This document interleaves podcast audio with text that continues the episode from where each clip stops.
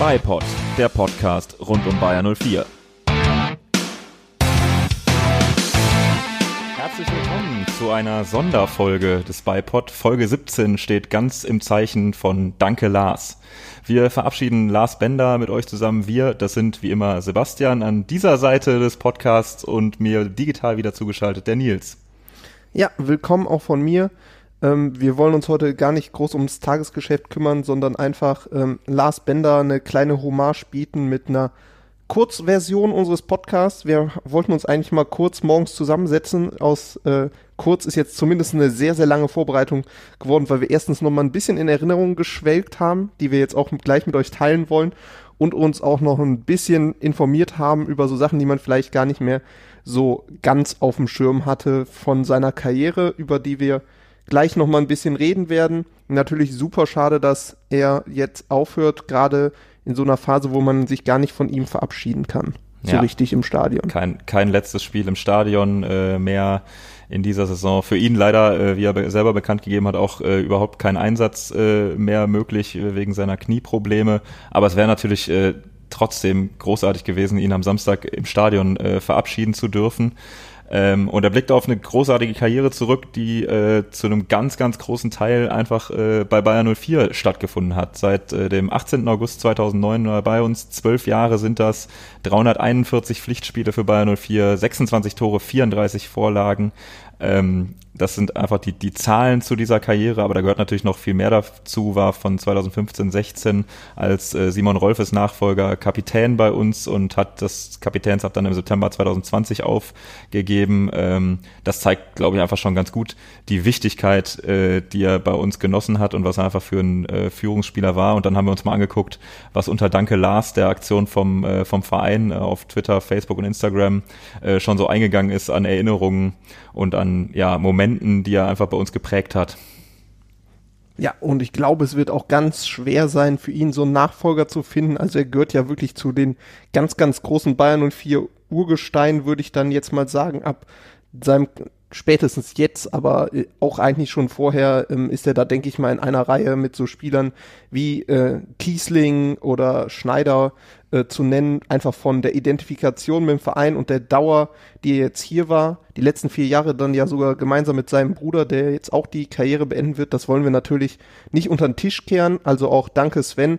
Aber äh, das Feeling, sage ich mal, ist dabei Lars doch noch mal ein ganz anderes, weil er einfach so lange im Verein war und ähm, sein Bruder jetzt eben nicht ganz so lange, auch wenn er da natürlich auch immer vollen Einsatz gegeben hat.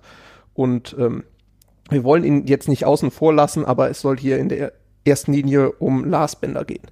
Genau, das hängt, wie wir gerade schon aufgeführt haben, natürlich damit zusammen, dass er äh, einfach ja diese sehr sehr lange Station bei 04 äh, in seiner Vita stehen hat. Ähm, vielleicht noch kurz einmal seinen Werdegang rekapitulieren lassen. Äh, 89 in Rosenheim geboren, Jugendverein äh, der TSV Brandenburg, wo er, wenn man Wikipedia glauben darf, als Vierjähriger an Start gegangen ist, dann zur Spielvereinigung Unterhaching, äh, zum TSV 1860 München, wo äh, die Bender-Zwillinge ja bekannt geworden sind als äh, sehr, sehr talentierte Fußballer, als Zwillingspaar, aus dem richtig was werden kann. Äh, in äh, die Zeit fällt ja auch ähm, der ähm, Europameistertitel äh, in der U19, ähm, bei dem sie ja, bei dem sie glaube ich schon größere Bekanntheit erlangt haben. Und dann hat sich halt äh, Lars Bender für Bayern 04 entschieden und hat dann den ganz ganz großen Teil seiner Karriere bei uns verbracht und ähm, ja Bundesliga, Champions League, Europa League, DFB Pokal, etliche Einsätze für uns ähm,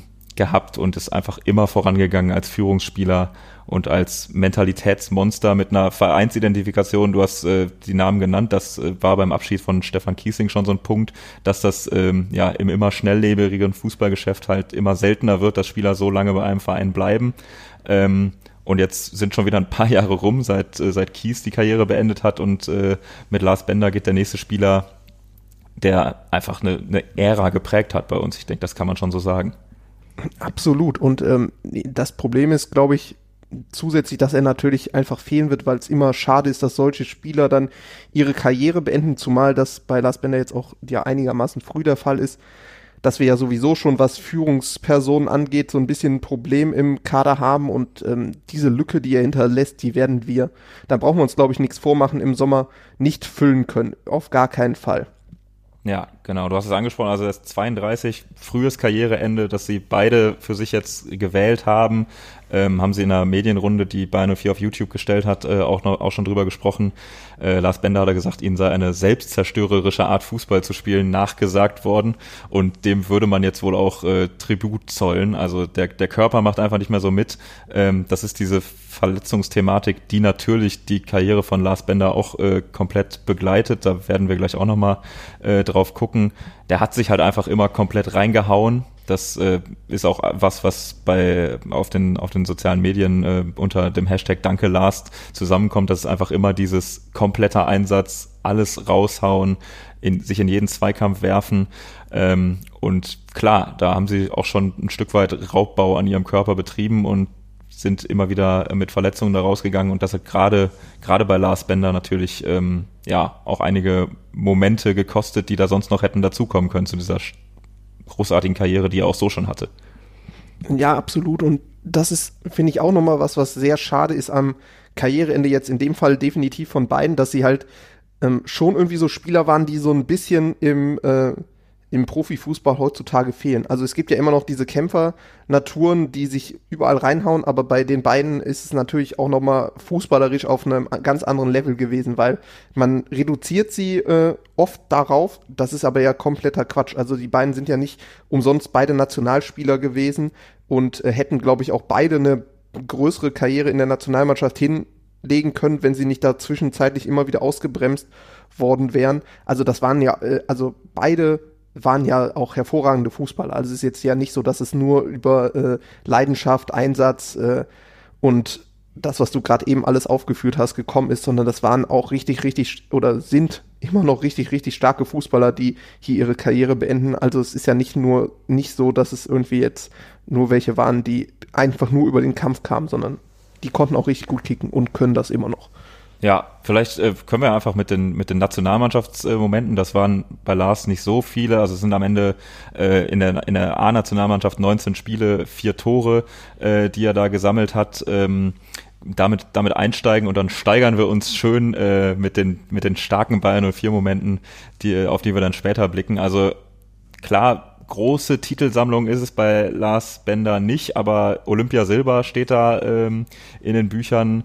Äh, das Tor bei der Europameisterschaft gegen Dänemark haben, denke ich, auch noch äh, viele, viele in Erinnerung. Und ganz früh in der Karriere ging es los mit dem U19 EM-Titel 2008 unter Horst Rubesch, bei dem er dann auch im Finale gegen Italien äh, einen Treffer dazu beigesteuert hat. Ähm, ja, du hast es schon angesprochen es wäre sicher noch mehr drin gewesen, gerade wenn wir auf den Weltmeistertitel 2014 blicken. Ähm, aber auch so hat er schon gezeigt, einer der besten Fußballer Deutschlands in diesen letzten 15 Jahren. Ja, also er wäre, glaube ich, definitiv ein Bestandteil der Weltmeistermannschaft gewesen. Das ist ja eigentlich auch schon wieder so ein Moment, der sehr sinnbildlich ist. War damals im vorläufigen WM-Kader 2014, hat sich dann kurz vor Nominierungsfrist verletzt und äh, ist dann nicht mit nach Brasilien gefahren, wo Deutschland dann bekanntlich Weltmeister wurde.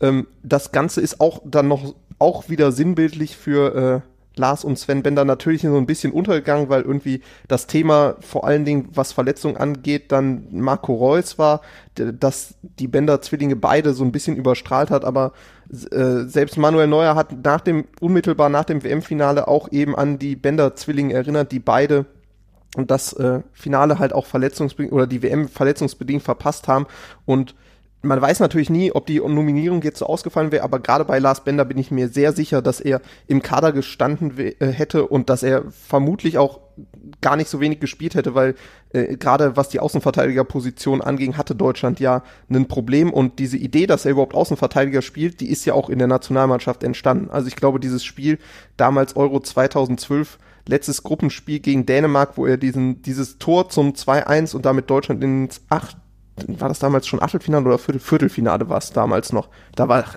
der Fußball, was Nationalmannschaft angeht, ist ja mittlerweile nicht mehr so, dass man ihn überhaupt verfolgt. 2012 war das noch ein bisschen anders.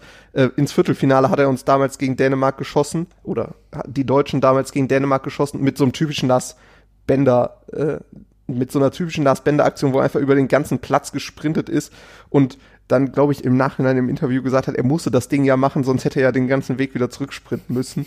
Ähm, ich, also ich kann mich noch sehr gut daran erinnern, das war eine Zeit, wo ich auch noch äh, mit, äh, mit Spannung die Nationalmannschaft verfolgt habe. Heute verfolge ich sie fast überhaupt nicht mehr und wenn, dann nicht mit Spannung. Ähm, ist ein bisschen schade, dass da nicht mehr bei rumgekommen ist. Aber ich glaube, sie haben beide gesagt, dass Olympia Silber für sie auch ein Riesen-Highlight war. Und vielleicht ist das dann auch irgendwie der passendere Titel für so einen Spieler wie Lars Bender, der doch immer sehr bodenständig war und äh, nicht dieser Fußballprofi, der heute so ein bisschen der Prototyp ist, der sehr medial präsent ist, äh, sehr extravagant. Das war ja überhaupt nicht sein Stil und das ist auch etwas, glaube ich, was ihn sehr beliebt gemacht hat bei Fans. Ja, und ich glaube, an der Stelle können wir auch dann direkt ähm, von, von, der Nationalmannschaft äh, rüberschwenken, genau zu diesem Fans-Thema. Keiner, der sich ähm, groß in den Vordergrund spielt und irgendwie mediale Aufmerksamkeit genießt. Auch das ist in dieser Medienrunde zum Beispiel deutlich geworden, wo er dann auch irgendwie betont hat, jo, war nach dem ein oder anderen Spiel halt Pflichterfüllung, dass ich mit euch reden musste, aber keiner, der sich jetzt hingestellt hat und sagt, geil, Interview und geil, hier noch eine Presseanfrage, das mache ich auf jeden Fall noch, oder irgendwie als Werbegesicht groß präsent zu werden, ähm, sondern eher, glaube ich, auch einfach eine Typfrage, eher, eher zurückhaltend, ähm, sich da eher raushaltend, auch also wir dürfen gespannt sein, aber wahrscheinlich nach der Karriere erstmal ruhiger und erstmal Privatleben und es nicht so nach außen kehren. Ähm, das gehört, glaube ich, zu den Benders auch dazu. Auf der anderen Seite aber zugleich, und das hört man zum Beispiel aus der NK12 da ähm, sehr viel, dass sie sich da also dass sich Lars Bender da sehr viel engagiert hat und immer ein offenes Ohr hatte. Ähm, auf Twitter zum Beispiel die Geschichte gelesen, dass er äh, vor der Abschiedschoreo für Stefan Kiesling äh, so ein bisschen den, den Aufpasser in der Mannschaft gemacht hat, äh, damit Stefan Kiesling nicht äh, in die Bayer Arena stolpert und schon sieht, was da für ihn vorbereitet wird. Ähm, und dann aber äh, Lars Bender danach trotzdem nochmal in den Innenraum gekommen ist und sich das Ganze schon mal anzugucken, um was da, für was er da jetzt aufgepasst hat. Also einfach ähm, offenes Ohr und ähm, ja, ein Typ, der sich auch Gedanken drum macht, äh, was außerhalb des Spielfelds abgeht und was der Verein einfach für die Fans bedeutet. Ja, er, er ist, ich finde ihn unfassbar sympathisch. Also ich finde gerade, für mich ist das immer ganz wichtig, Spieler, mit denen ich mich identifizieren kann, dass die auch erstens so ein bisschen kritisch vielleicht dieses Profi-Business angehen und eben auch deutliche Bodenhaftung haben und man merkt, dass äh, hinter den Aussagen, die sie tätigen, auch was dahinter ist und das war bei Lars Bender immer der Fall. Er war vielleicht jetzt nicht so dieser Publikumsliebling, wie es, äh, also Publikumsliebling war er natürlich schon, aber er war jetzt nicht so dieser Stefan Kiesling, der auch vielleicht noch ein bisschen offener war, was das Ganze anging. Aber dass er eine hohe Fannähe hatte, das ist, glaube ich, nicht von der Hand zu weisen. Ich finde auch so ein, äh, so ein Moment, der mich riesig gefreut hat, ist, als äh, wir 2019 in die Champions League eingezogen sind in Berlin, dass er, wo die ganze Mannschaft da mit den ähm, offiziellen T-Shirts vom Verein gefeiert hat, dass er dann das NK äh, Finally Red T-Shirt anhatte, fand ich war auch irgendwie so ein Moment, der das nochmal gezeigt hat, ähm, dass er halt wirklich auch dass es ihm wichtig ist, was da bei den Fans abgeht und dass es für ihn nicht nur ein Business ist, dieser Sport, sondern dass er da eben auch mit Leidenschaft dabei ist. Das hat man ja auch immer wieder gesehen an den Emotionen, die er auf dem Platz gezeigt hat. Neben dem Platz war er jetzt nicht so der emotionale Typ, aber auf dem Platz Hammer, Hammer Fußballer. Ja, und ähm, genau das spielt ja auch mit rein, dass, sie, dass er halt jetzt Schluss macht. Das hat er auch gesagt. Es wäre nicht sein, sein Ding, jetzt noch irgendwie das ausklingen zu lassen und darauf zu warten, dass wieder Zuschauer im Stadion sind und auch so ein bisschen irgendwie als Standby 17., 18. Mann im Kader irgendwie noch so ein bisschen mitzuschwimmen und ab und zu vielleicht nochmal reinzukommen, sondern hat er genauso gesagt, es gibt halt nur ganz oder gar nicht. Und da ganz einfach der Körper nicht mehr hergibt, ähm, und er das erkannt hat für sich. Das hat er ja auch ähm, vor, der, vor dieser Saison schon gesagt, als er dann die, die Kapitänsbinde abgegeben hat und gesagt hat, jo, ein Kapitän sollte auf dem Platz stehen und wenn mir das gesundheitlich jetzt in der vergangenen Saison schon nicht immer möglich war, dann äh, möchte ich mich darauf konzentrieren, dass ich auf dem Platz stehen kann, aber ähm, bin dann nicht der Richtige als Kapitän und als Typ, als Führungsspieler, als ähm, ja, als einfach Stütze dieser Mannschaft wäre natürlich auch weiter ein Kapitän gewesen. Ich glaube, da hätte äh, auch niemand dran gerüttelt, aber er hat dann einfach von sich aus gesagt, nee, Kapitän mache ich nicht mehr. Und ähm, jetzt geht er halt diesen Schritt zu sagen, zwar erst 32, aber das Alter ist am Ende egal. Es geht darum, kann man noch alles raushauen oder würde man nur noch so, na, mal gucken, was noch geht, das letzte rauspressen und das, dass er das dann einfach nicht mehr will und dass da dann natürlich auch der Spaß am Fußball, der auch da sind sie, glaube ich, Typen für trotzdem noch im Vordergrund stand. Das war nicht einfach nur ein Job, sondern es ist wirklich Berufung und die haben alles reingehauen, immer. Und da hat Lars Bender dann auch gesagt, nee, das würde sich wie Betrug anfühlen. Sowohl sich selbst gegenüber, aber natürlich auch dem Verein und eben den Fans. Und dieser Gedanke ist dann auch immer da. Ja, wir wollen vielleicht noch mal kurz zu so ein paar Szenen kommen, die vielleicht gerade von den Spielen von Lars Bender in Erinnerung bleiben werden. Vorher wollen wir uns aber vielleicht noch mal ganz kurz mit so seiner allgemeinen Statistik auseinandersetzen. Du hast das mal rausgesucht, wie viele Spiele er insgesamt für unseren Verein gemacht hat und äh, wie viele Bundesligaspiele er da gesammelt hat. Ähm, magst du es vielleicht einfach mal kurz sagen? Genau, es sind insgesamt 341 Pflichtspiele für Bayern 04 zusammengekommen. 255 davon in der Bundesliga, äh, dabei dann 21 Tore geschossen, 29 Vorlagen gegeben, 30 gelbe Karten, eine gelbe Karte mehr als äh, Vorlagen und eine gelb-rote Karte und insgesamt sind das 18.241 Spielminuten alleine in der Bundesliga. Das ist schon eine sehr stattliche Zahl. Dann kommen dann noch 30 Champions League Spiele und 28 Europa League Spiele hinzu, so wie jeweils zwei äh, Quali-Spiele, die kann man glaube ich ein bisschen runterfallen lassen. Ähm, aber das ist alles in allem einfach allein beim Blick auf die Zahlen eine Riesenkarriere, die er für uns hingelegt hat. Absolut. Und die wäre wahrscheinlich noch viel größer gewesen, wenn da nicht immer wieder Verletzungen äh, das Problem gewesen wäre. Und da habe ich mir mal die Mühe gemacht und ähm, bei, äh, bei transfermarkt.de rausgesucht, was denn da so die Ausfallzeiten waren. Und äh, das aufsummiert und das ist doch dann schon ein bisschen erschreckend. Ich muss jetzt sagen, ich habe da auch die äh, Verletzungen bei 1860 mit dazu gepackt. Das sind aber gar nicht ganz so viele. Er hat zwölf Jahre bei uns gespielt und wenn man das im Schnitt sieht, dann war er pro Jahr 100 Tage verletzt. Erkrankt, Krankheiten habe ich auch mal dazu genommen, aber die machen einen ganz Mini-Teil aus. Es sind überwiegend Verletzungen pro Schnitt im Schnitt pro Jahr 100 Tage verletzt, das ist halt schon echt richtig hart. Insgesamt hat er in seiner Karriere, laut Transfermarkt.de, wie gesagt, 1306 Tage bis heute verletzt verpasst oder erkrankt verpasst. Ähm, mit den neun Tagen, die jetzt bis zum Karriereende noch hinzukommen werden, ist das echt eine richtige Masse. Insgesamt sind da 60 Verletzungen, beziehungsweise glaube ich zwei oder drei davon sind dann auch Krankheiten aufgeführt. Fünf davon noch aus seiner ähm, Anfangszeit bei 1860 und insgesamt hat er 180 Spiele beziehungsweise dann bis zum Karriereende 182 Spiele verpasst.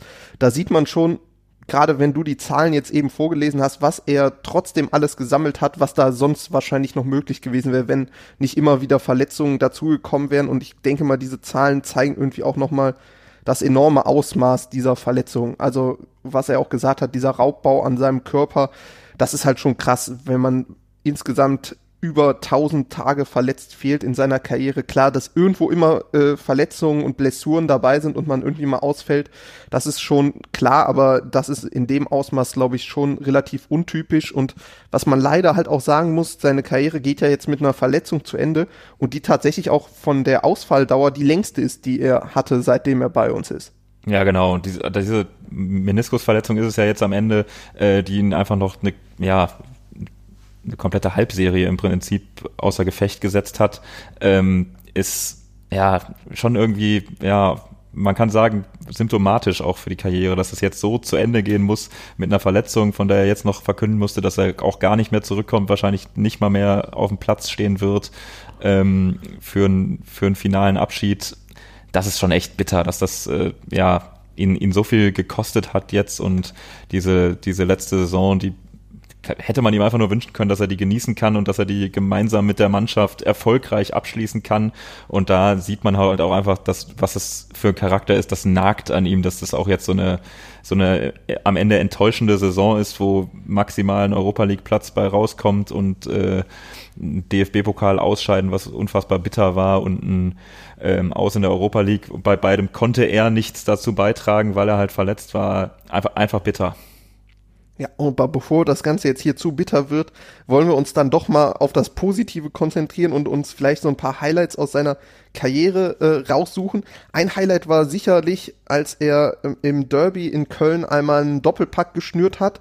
Ähm, ich muss ganz ehrlich gestehen, so ganz richtig erinnert, dass ich so richtig Bilder vor Augen hatte, war bei mir gar nicht mehr der Fall, obwohl ich damals äh, auch im Stadion war oder wir beide damals auch im Stadion waren, hat damals zwei Tore gemacht und damit bei einem 2 zu 0 Sieg quasi uns in alleine zum Sieg geschossen, war, glaube ich, auch von allen Benotungen beim Kicker das bestbenoteteste, bestbenoteteste Spiel seiner Karriere und denke ich eins der Highlights ähm, bei in seiner Laufbahn bei uns. Also als ich das Video dann bei YouTube gesehen habe, habe ich mich auch wieder an das Spiel erinnert, aber irgendwie so vor ein paar Tagen hätte ich das nicht mehr auf dem Schirm gehabt. Nee, da, dafür war es auf jeden Fall gut, äh, die, die Danke Lars äh, Aktion auf Twitter sich mal durchzuscrollen, da ist das aufgetaucht und dann ähm, ja, haben wir vorhin mal ein paar YouTube-Videos nochmal durchgeguckt. 25. Februar 2012 war das Datum äh, im Gästeblock äh, der äh, ja des Rhein-Energiestadions auch eine ganz schöne Pyro-Show der Ultras. Davon gibt's deutlich mehr Videos. Ähm, das war ein geiles Spiel, das ich jetzt auch nicht mehr so auf dem Schirm hatte. Aber gut, ne, ist jetzt auch, auch schon echt ein paar Jahre her, muss man sagen. Aber war auf jeden Fall ähm, eines der, der ganz, ganz großen Highlights ähm, und wo er halt auch einfach mal, ja, die, diese Highlights äh, im Spiel durch Tore, was ja dann oft irgendwie in der Nachbetrachtung auch das ist, wo, wo der größte Blick drauf fällt, einfach gesetzt hat und das Spiel komplett dominiert hat und uns den Derby-Sieg eingepackt hat. Und äh, wenn man sagt, die großen Highlights, das ist ja eh immer das Problem, wenn man so in unserer heutigen Zeit, alles ist bei YouTube mit irgendwelchen Highlight-Videos oder sonst was. Dafür war er jetzt eh nie der große Typ. Aber eine Szene, die auch so aus defensiver Perspektive einfach so unfassbar gefeiert worden ist, war diese Grätsche gegen Bayern. Also ich glaube, dieses, äh, dieses Video mit der Titanic-Musik unterspielt, das ging, glaube ich, die ganze Saison noch bei Twitter immer wieder durch klar, das ist jetzt so eine so eine einmalige Situation, dass man da irgendwie in allerletzter Sekunde noch vorm leeren Tor wen weggrätscht. Aber das war einfach, fand ich schon absolut sinnbildlich für äh, Lars Bender. Und ich kann mir vorstellen, dass gerade weil wir, haben wir, weil wir das Spiel doch auch gewonnen haben. Ja, haben ja, wir das Spiel so gewonnen? oder? Ich, ich bin mir recht sicher, dass wir das, das Spiel gewonnen haben.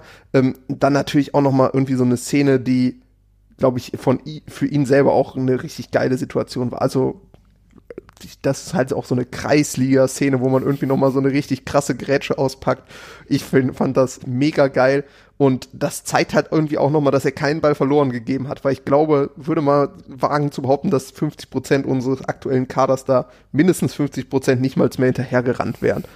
Ja, es ist, ist ein bisschen bitter, aber ähm, ja, wahrscheinlich, wahrscheinlich äh, stimmt's schon. Und genau wie du sagst, ist, also das sind irgendwie wahnsinnig viele Zweikämpfe im Mittelfeld, viel Stabilität, die er dem Team gibt, die halt in, in Highlight-Clips nicht zu sehen sind. Aber das ist dann so eine Szene, wo eigentlich sich einfach mal zeigt, was das für ein Megatyp ist.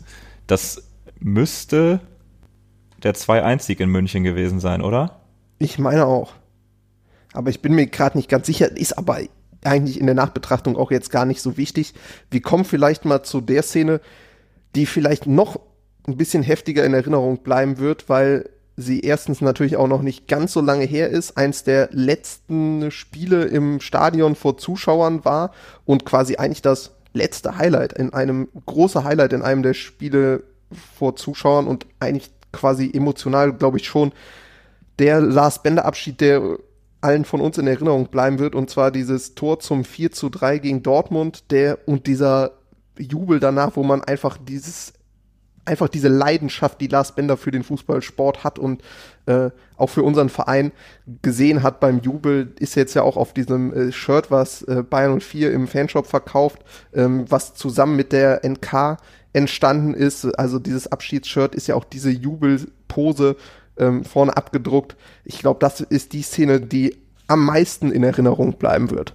Und das ist eigentlich auch richtig geil, dass das so eine der, eine der letzten Szenen ist, die man im Stadion wirklich aktiv erinnert und glaube ich, wirklich auch jeder ähm, sehr, sehr lange in Erinnerung behalten wird, äh, der da im Stadion war und im Block stand und ähm, ja, einfach äh, dabei war, als er das Ding reingeköpft hat zum 4-3, wir dieses auch einfach richtig, richtig geile Fußballspiel ähm, gewinnen durch sein Tor. Ähm, äh, in der Szene, die er selbst ganz am Anfang eingeleitet hat. Dann ähm, geht die erste Flanke durch. Auf der anderen Seite äh, legt Bailey das Ding mit der Hacke nochmal zurück auf Sinkgraven, der flankt ihn rein und dann köpft Lars Bender das Ding rein und danach ist einfach pure Ekstase. Das äh, war ja schon eine richtig, richtig geile Szene und die erinnert man natürlich jetzt auch nochmal ein bisschen ähm, mehr und äh, einfach ausgiebiger, weil es natürlich dann auch wirklich eins der letzten Spiele war, die man im Stadion äh, sich angucken konnte und ähm, eines der ganz, ganz großen Highlights der Saison war, wurde ja dann auch